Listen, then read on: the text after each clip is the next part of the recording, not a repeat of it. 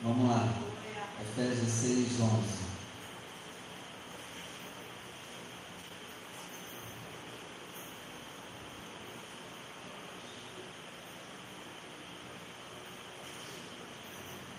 Acharam?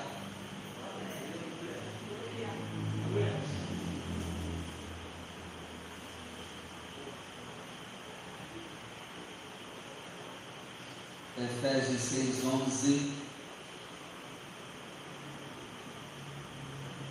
diz assim: Vistam-se com toda a armadura de Deus para poderem ficar firmes contra as ciladas do diabo. Tem outra tradução que diz assim, né? Revestidos de toda a armadura de Deus, para que possais estar firmes contra as astutas ciladas do diabo. Eu vou ler de novo, eu leio e você repete comigo. Vamos lá? Vistam-se. Vamos lá, vistam-se com toda a armadura de Deus para poderem ficar firmes contra as ciladas do diabo. Para poderem ficar firmes contra as ciladas do diabo. Amém? Eu peço que você feche os seus olhos, desocupe as suas mãos e vamos dar uma linda salva de palmas à palavra do Senhor. Enquanto você aplaude, glorifica, exalta o Senhor, pede para falar contigo. Pai, fala conosco, quebra todo impedimento,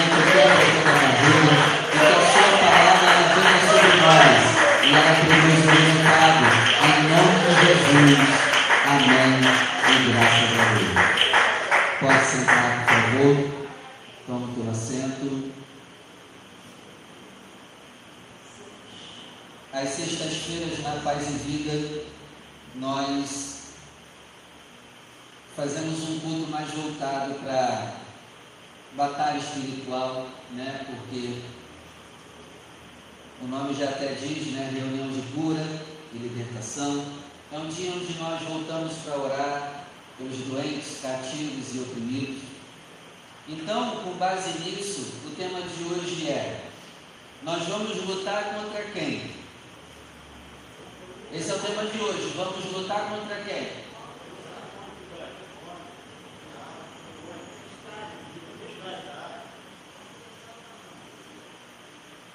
Porque, querendo ou não, você queira lutar ou não, tu já está no ringue de batalha. Você acreditando no mundo espiritual ou não, tu já está em batalha. Ah, pastor, mas eu não quero lutar. Tu já está lutando. Já estão lutando contra ti. Ah, eu não acredito em demônios. Eles já estão em cima de tudo. Não tem medo. Não tem em cima do muro. Você está na guerra. Estamos na guerra. Estamos lutando. Amém? Amém? E a Bíblia mostra contra quem nós devemos lutar. E eu percebi aqui, preparando essa ministração, que nós temos nove, na verdade, dez inimigos. Vocês sabiam disso? Não. Nós temos dez inimigos que nós temos que lutar. E lutam conosco todos os dias. Até desanimou, né, Maria? A Maria fez uma cara desanimada agora. Caramba, pastor, dez?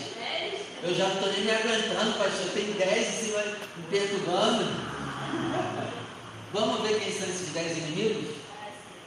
Mas no final, Maria, fica tranquila, você vai aprender como vencer eles. Amém.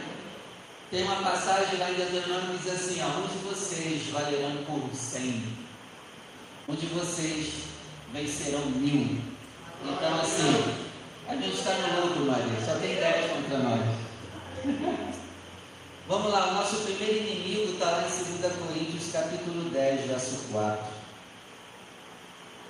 Eu vou ler, diz assim. Se você for rápido, vai lá. Se não for rápido, só vai me ouvindo. 2 Coríntios 10, verso 4. Porque as armas da nossa luta não são carnais, mas poderosas em Deus para destruir fortalezas. Destruímos raciocínios falaciosos. E o verso 5: E toda arrogância que se levanta contra o conhecimento de Deus. e levamos cativo todo pensamento à obediência a Cristo. Então, aqui em 2 Coríntios, no verso, capítulo 10, verso 4 e 5, nós já temos dois inimigos para lutar. Primeiro, raciocínios falaciosos. Eu estou lendo em outra tradução. Raciocínios falaciosos é o nosso primeiro inimigo. E segundo inimigo, a arrogância daqueles que se levantam contra o conhecimento de Deus.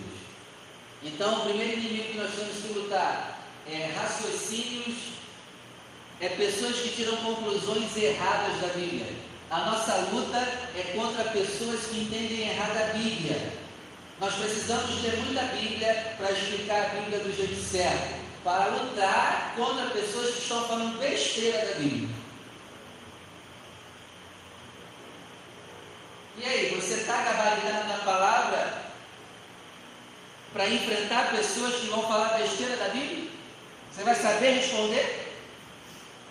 Essa é a nossa primeira luta. É contra quem está falando besteira da Bíblia. Raciocínios malucos, tem tradução que está assim. É contra raciocínios malucos. Amém? Amém. Nosso primeiro inimigo. Pessoas que falando besteira da Bíblia. Então a gente tem que saber muito bem da Bíblia para esclarecer essa pessoa. Porque uma pessoa que entende errado a Bíblia, ela vai ficar passando para os outros, cara. E vai passar entendimento errado. E a nossa luta é contra a propagação do ensino errado. Se o diabo não consegue tirar a Bíblia da gente, ele vai fazer a gente entender do jeito errado. Então, está com a Bíblia? Amém. Agora tem a segunda luta entender o jeito certo. Amém? Amém. Nosso segundo inimigo é a arrogância de pessoas que se levantam contra o conhecimento de Deus. Está aqui, ó, não sou eu que estou falando, está aqui escrito, verso 5. E a nossa luta é contra toda arrogância de pessoas que se levantam contra o conhecimento de Deus.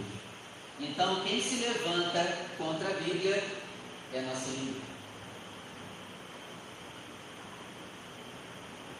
Não tem meio termo.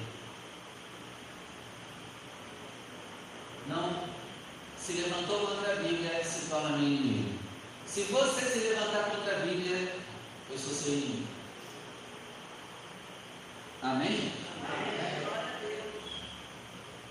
Terceiro inimigo, Gálatas capítulo 5, verso 17. Diz assim: Porque a carne luta contra o espírito e o espírito luta contra a carne. Terceiro inimigo, anota aí a carne, a nossa carne.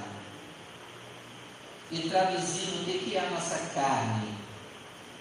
O próprio Paulo vai explicar em Gálatas 5, verso 18, verso 19. Prostituição, impureza, lascívia, idolatria, feitiçaria, inimizade, porfias, emulações, iras, pelejos, dissensões, heresias, invejas, homicídios, bebedices e glutonarias. Se eu fosse botar toda essa lista, Maria, ia ser mais 20 inimigos, tá? Ainda fui bom. Aqui, Todos os dias, ó, nós temos uma luta para não cairmos em? Na prostituição. Todo dia, todo dia você vai lutar contra a prostituição. Todo dia você vai lutar contra a impureza. Todo dia você vai lutar contra a lascívia. Todo dia você vai lutar contra a idolatria, feitiçaria, inimizade e por aí vai. Todo dia nós temos uma luta. Tem pessoas que a luta é mais forte na área da, da prostituição, do sexo. Tem outros que já têm uma tendência perigosa para idolatria. Não sei qual é a tua luta. Tu tem uma dessas aqui. Tu tem um ponto fraco. Um dessas aqui é o teu ponto fraco. Lute contra o teu ponto fraco. Geralmente, o maior ponto fraco da maioria dos seres humanos é na área da prostituição. É na área da vida amorosa e da vida sexual. Se essa é a tua fraqueza, lute contra isso. Amém? Então nós temos uma luta contra a carne por quê? Porque a carne todo dia ela vai querer criticar em alguma coisa disso aqui. ela vai querer que a gente caia em prostituição, ela vai querer que a gente caia na inveja, na bebedice, na glutonaria. E Paulo é bem claro que se cairmos nisso, não herdaremos o reino de Deus. Então, o teu terceiro inimigo é a carne. E dentro de carne está tudo isso aqui. É uma luta que não tem fim. Você pode ter nascido de novo. Você pode ser um homem ou uma mulher regenerado. Mas você todo dia vai lutar contra isso. Porque a carne ainda está em você. Pastor, quando essa luta acaba? Quando a tua carne for para sepultura. Pastor, eu quero que essa luta acabe. Então pede a Deus para morrer. Aí acaba. Vai pedir para morrer? Não. Então vai ter que continuar lutando. Não vai acabar. Pastor, eu quero que acabe. Não, não acaba. Então morre. Então morra. Não, mas eu não quero morrer. Então a luta não vai acabar agora. Amém? Amém. E aí, Maria, quer morrer logo? Você está dizendo, você começou muito desanimada. Não. Então a luta não vai acabar, Maria. Não tem jeito. A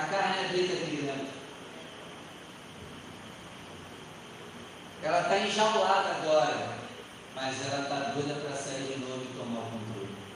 Então a nossa luta diária é manter esse animal que é o nosso velho homem preso.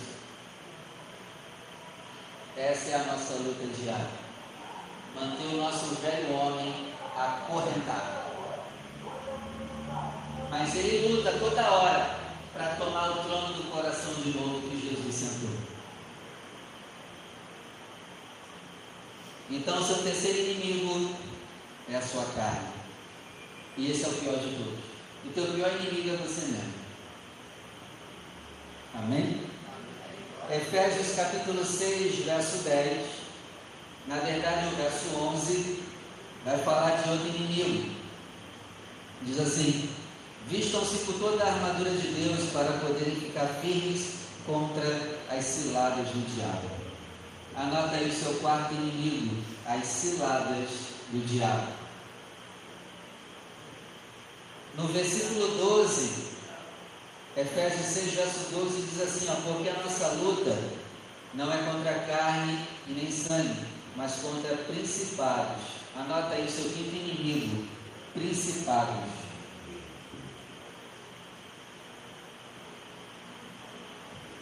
Sexto inimigo: potestades.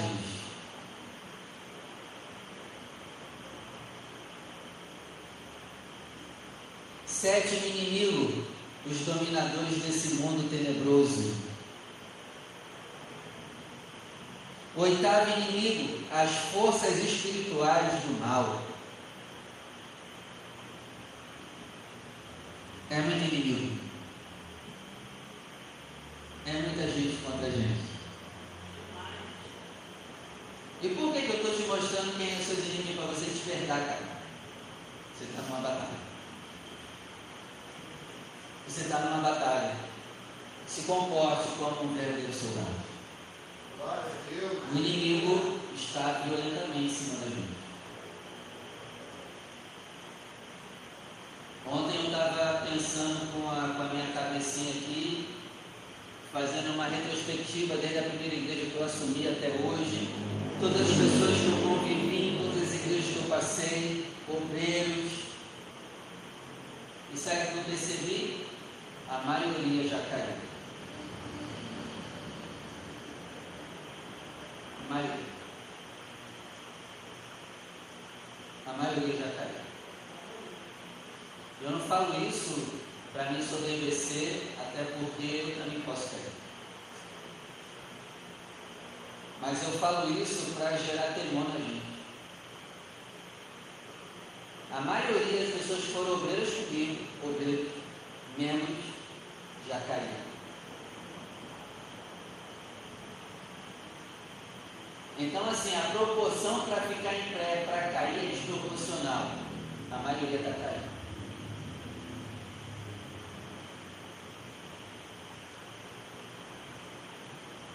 E eu fiquei com medo.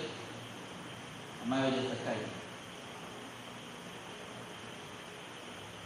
Pessoas que na época que a gente estava junto Eu nunca imaginei que ia cair. E agora caíram feio no pecado. E está tão caindo no pecado que ainda aposta o pecado.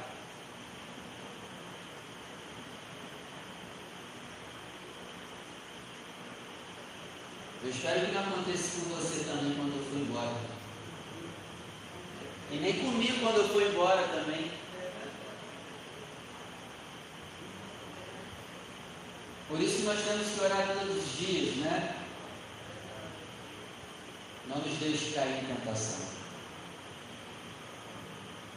Eu já te ensinei que essa deve ser a nossa primeira oração do dia. Não me deixe cair. Eu não sei o que vai acontecer no dia de hoje. Eu não sei o que me espera no dia de hoje. Por isso, Senhor, não me deixe cair.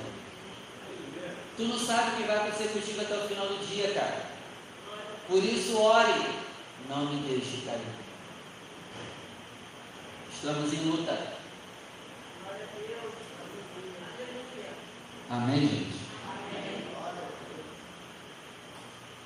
Eu falei até o sétimo inimigo, não foi? Foi isso?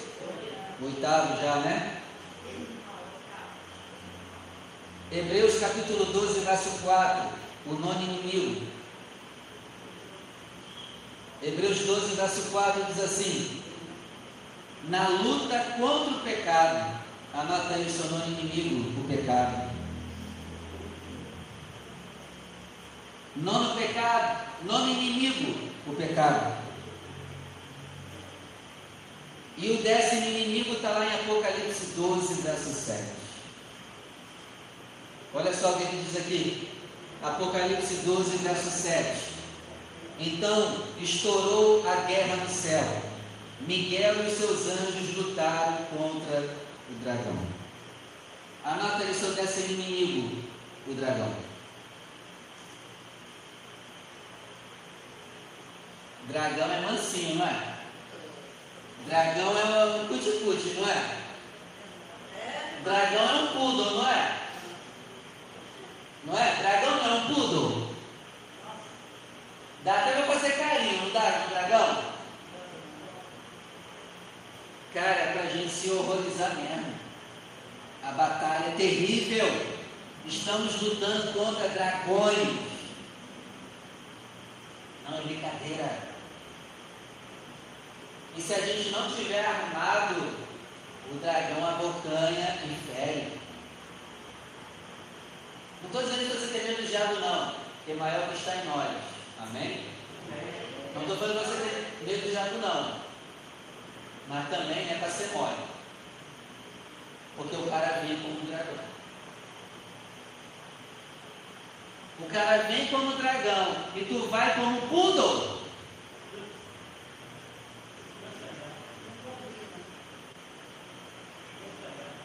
Os crentes hoje no mundo espiritual estão igual poodle. Não oram, não têm vida de oração, não são violentos na oração. Vai cair. Está entendendo? A pessoa quer ir como poodle em cima de um dragão.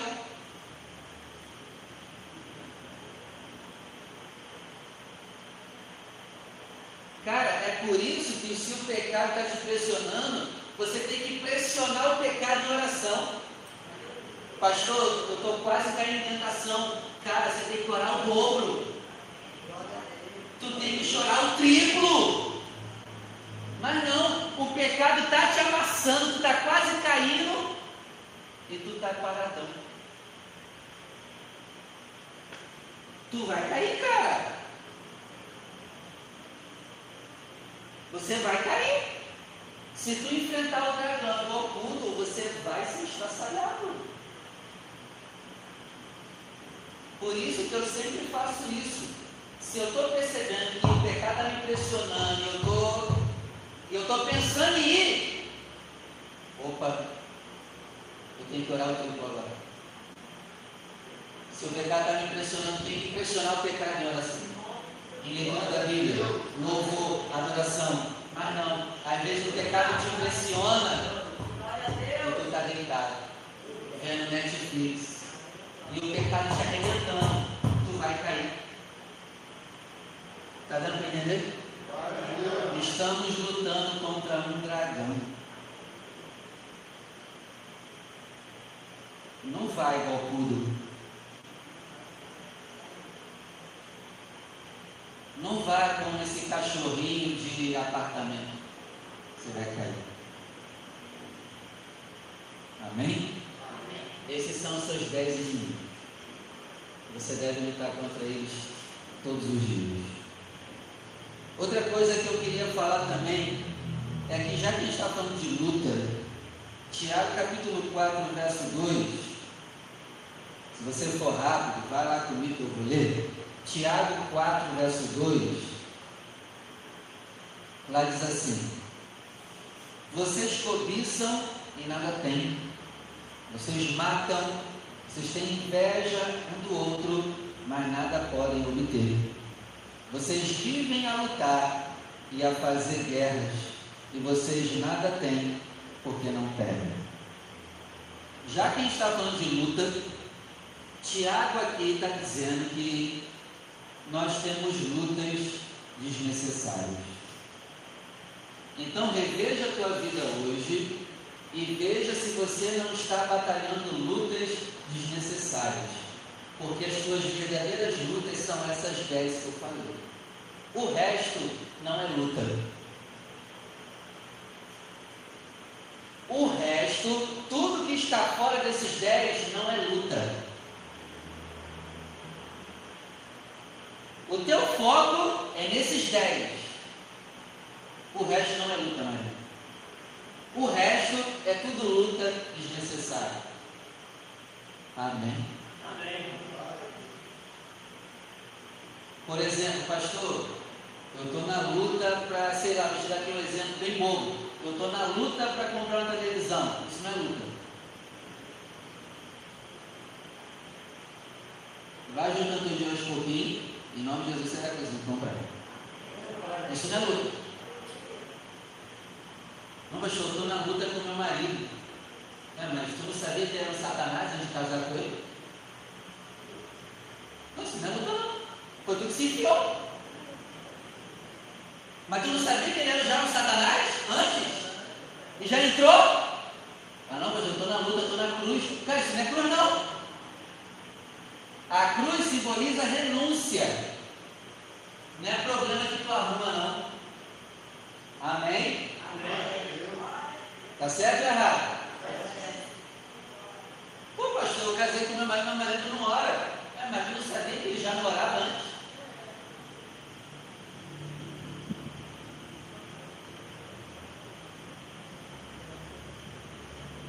Então, assim, Tiago aqui está dizendo que existem lutas desnecessárias de nós lutar. Ele aqui está dizendo que nós temos lutado por inveja, por cobiça, lutas desnecessárias. Será que esse bem material que você quer não é por pura cobiça? está lutando para ter algo que é fruto de cobiça, é uma luta desnecessária. Vou te dar um exemplo aqui, tem gente que quer viver para mostrar para os outros o que tem. É uma luta desnecessária. Tenha muito, sim. Eu quero também ter muito, mas não preciso ostentar muito o que tem. Salomão diz assim lá em Provérbios: tem ricos que se fazem de pobre. É rico pra caramba, mas vive de boa, mostrando. Mas tem pobres que se fazem de ricos. Vou te dar outro exemplo aqui. Você quer trocar de carro para quê? Para mostrar que trocou? Só para mostrar que trocou de carro?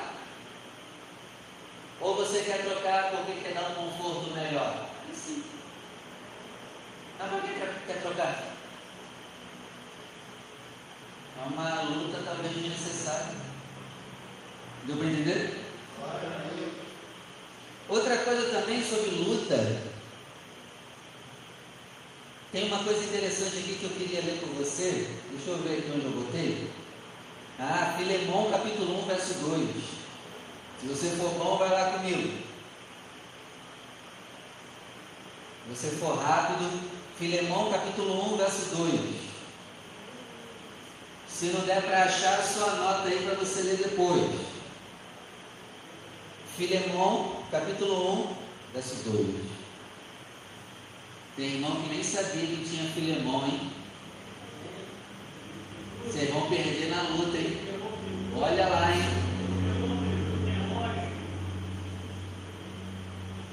Como que você vai batalhar contra quem fala besteira da Bíblia se nem sabia que tinha Filemão?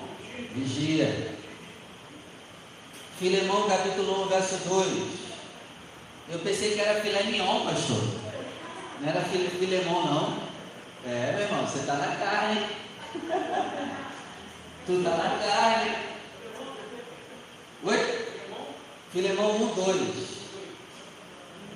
Diz assim: A igreja que se reúne em sua casa, a irmã Áfia e Arquipo, nosso companheiro de lutas. Já que estamos falando de luta, a Bíblia também vai dizer que Paulo tinha companheiros de lutas. Companheiros de lutas pela causa do Evangelho. Deixa eu te falar uma coisa. Nessa luta tu tem que entrar. Quem vai ser meu companheiro de luta? Pastor, vou entrar na luta? Vai. Vamos? Ninguém quer? Queridão, não tem de correr não.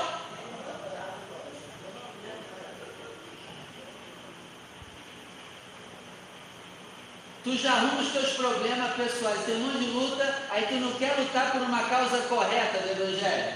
Tu já sofre as tuas lutas pessoais, o mesmo problema que tu arrumou. Aí tu não quer lutar por uma causa boa. E Paulo aqui está dizendo, ó, meu companheiro de luta pelo Evangelho, pela pregação do Evangelho, pela edificação de igrejas. E aí, vamos lutar por essa causa? Ah não, pastor, eu tenho medo da retaliação vai ter sempre do mesmo jeito. Estou fazendo nada, o demônio já está em cima de tudo. Então, já que eles vão vir fazendo ou não fazendo, é melhor eles virem fazendo alguma coisa. Vamos lá. Então, que você tenha esse coração, seja meu companheiro de luta pelo Evangelho. Vamos lutar por essa igreja. Vamos lutar pelo crescimento dela, pelo amadurecimento dela. Vamos lutar pela união dessa igreja. Vamos lutar para que essa igreja cresça. Preciso de companheiros de luta. E luta é fácil ou é difícil? Você vai sofrer lutando comigo. Quer entrar mesmo assim? Já estou te avisando logo. Você vai sofrer. E não tem como escorrer dessa luta. Não tem Juliano, a gente tem que andar nessa luta. Pelo Evangelho, a gente deve sofrer. Amém? Quero ver. Quero ver. Companheiro de luta mesmo? Quero ver. Apocalipse 17, verso 14.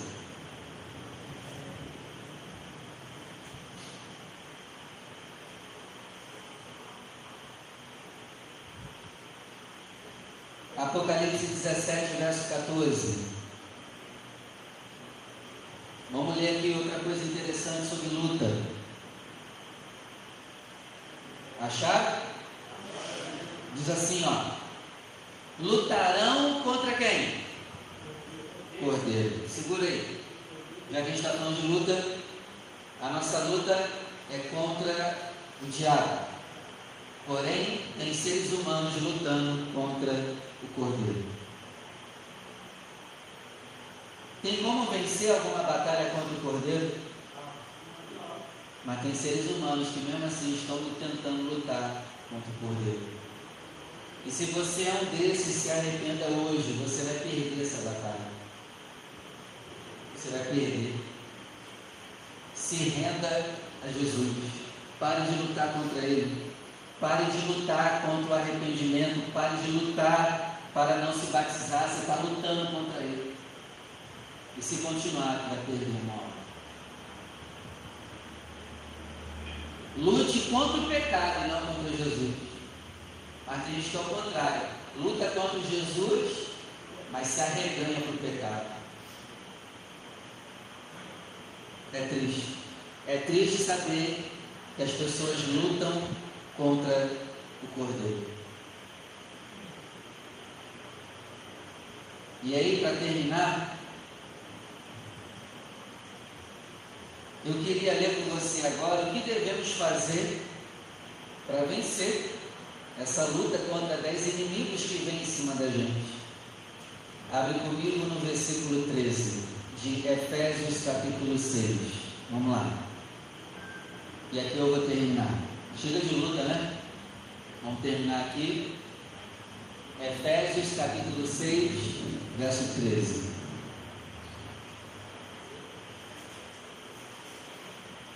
Eu mostrei quem é o teu inimigo. Eu mostrei lutas desnecessárias que você não deve lutar. Eu mostrei que devemos lutar pelo Evangelho. Não é uma luta desnecessária. Essa luta a gente tem que entrar. Eu te mostrei também que tem gente lutando contra Jesus. E agora eu quero terminar te mostrando como você vai lutar contra o seu inimigo na prática. Efésios 6,13. Por isso, peguem toda a armadura de Deus, para que vocês possam resistir no dia mal, e depois de terem vencido tudo, permanecer inabaláveis. Anota aí, você precisa da armadura de Deus.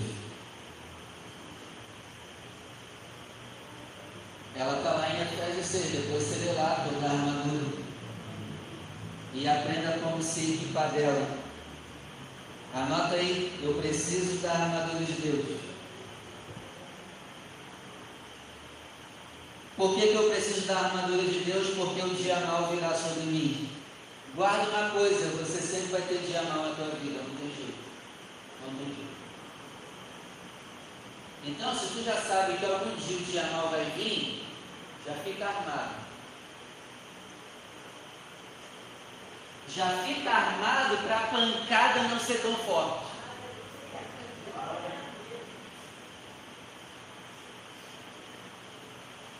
Já se previne antes para a pancada não ser tão forte.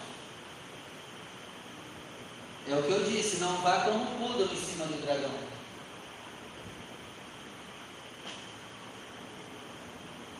Tem que estar armado. Você não pode ir como poodle no dia mal. Amém, gente? Então coloque a armadura para você resistir no dia mal. E depois de ter vencido o dia mal, você vai permanecer na palavra, o texto. Olha que interessante. A cada dia mal que eu venço, eu fico mais forte fica mais difícil me derrubar a cada dia mal que eu venço. Então tem um lado bom do dia mal. Cada vez que tu vence um dia mal, você fica mais resistente. Então veja o dia mal como a tua oportunidade de ficar mais resistente. Tu vai aguentar mais pancada. Oh glória.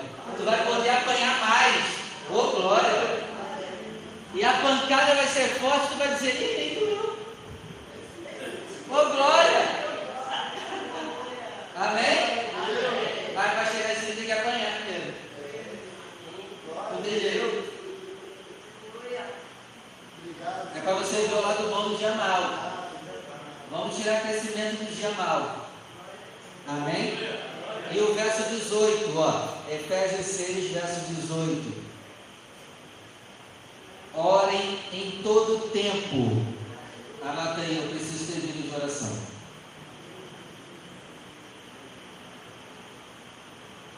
Não adianta também estar armado com a armadura de Deus se você não tem vida de oração. A tua armadura não serve de nada. Guarde isso. Não adianta você estar com a armadura de Deus se no final você não orar. A sua armadura não serve de nada. É de Deus, mas se você não tiver de oração, não serve de nada. Orando em todo tempo. Orando em todo tempo é como se juntasse toda a armadura, fixasse em você e não saísse.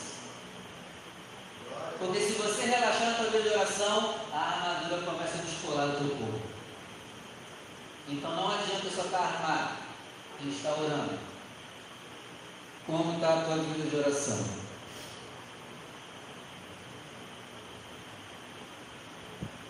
Aqui está dizendo ora em todo tempo. E realmente a gente orar em todo tempo. Porque a gente tem dez inimigos em cima da gente. Dá para parar. É muita coisa. E se você relaxar na tua oração, você vai cair. Por isso, em todo tempo. Me livra do mal. Não me deixe cair na tentação. Me livra do mal.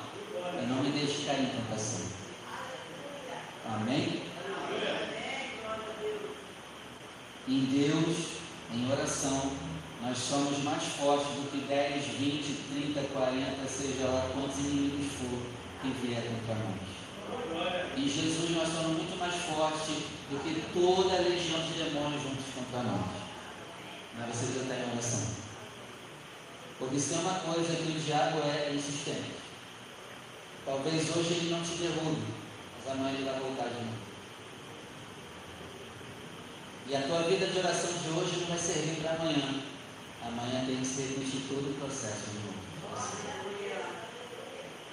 Tem que orar. E a tua oração de hoje não vai te guardar amanhã. A oração que vai te guardar amanhã é a oração de amanhã. Precisamos ter o hábito da oração. Senão nós iremos cair em tentação. Jesus disse: vigiai e orai, para que você não entre na tentação. O espírito está pronto. Mas lembre-se que você ainda é ser humano.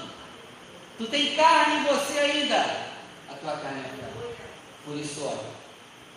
E que em nome de Jesus, você nunca mais caia. E você morra firme. O dia que eu for embora daqui recebendo notícia de vocês depois, eu quero receber notícia de vocês estão firmes. Estão de pé. E eu quero dar notícias ruins para você que eu estou de pé também. Não caí. Porque eu fiquei preocupado. A maioria, a maioria das pessoas que eu conheci nessa caminhada caiu. Obreiros que agora estão descendo até o chão, estão descendo a boca da garrafa, fizeram a obra comigo, estão na cachaça, pessoas que eu nunca imaginei. Então isso é para nos gerar temor. Eu não estou feliz em falar isso deles, não. Pelo contrário, eu fico com medo. E continuemos de pé. Ainda mais nesse período agora de carnaval.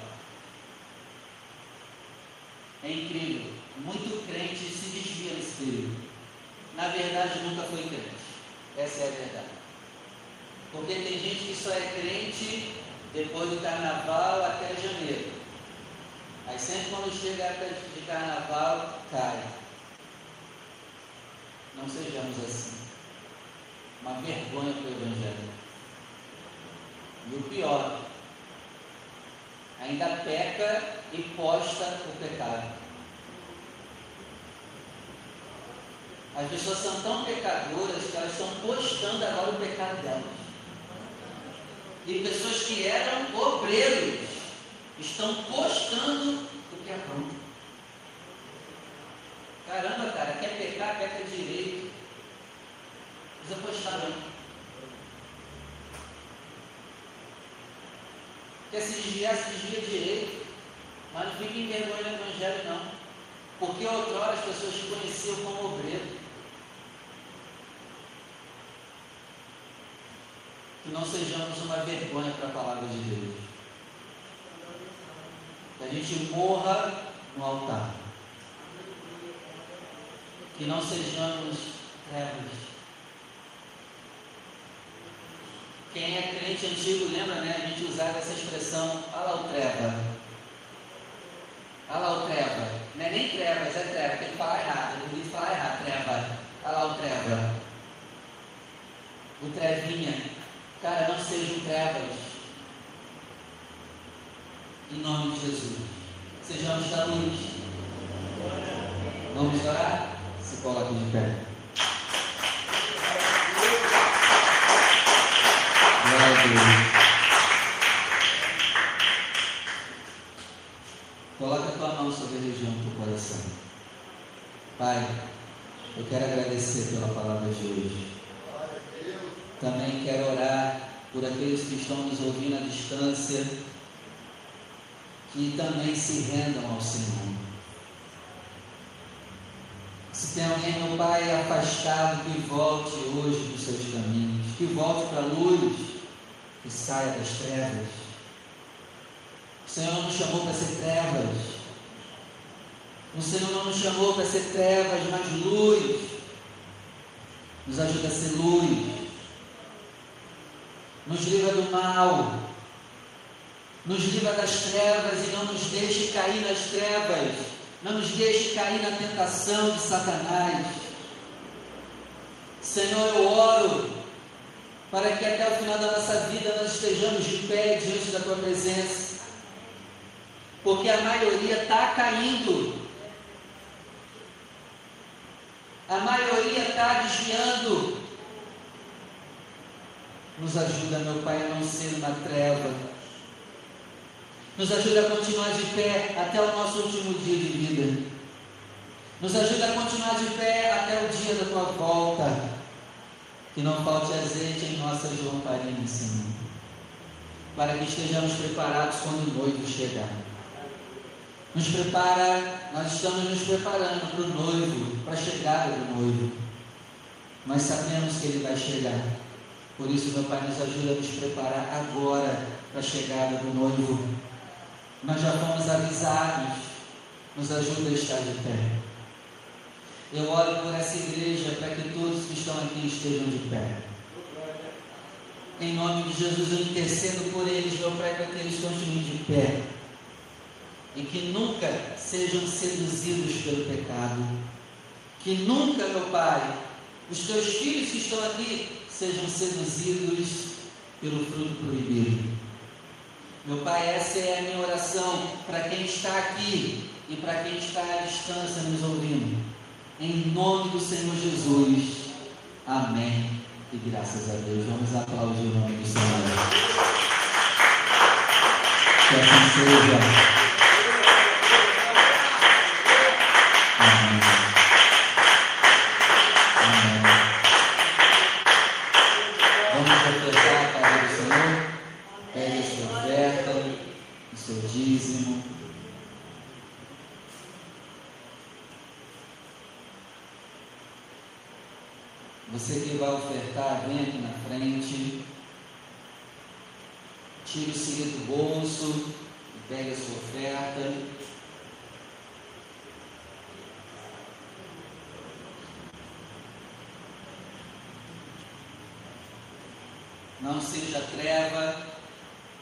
Né? Tire o siri do bolso, apresente ao Senhor o seu melhor. Pastor, hoje eu não tenho nada.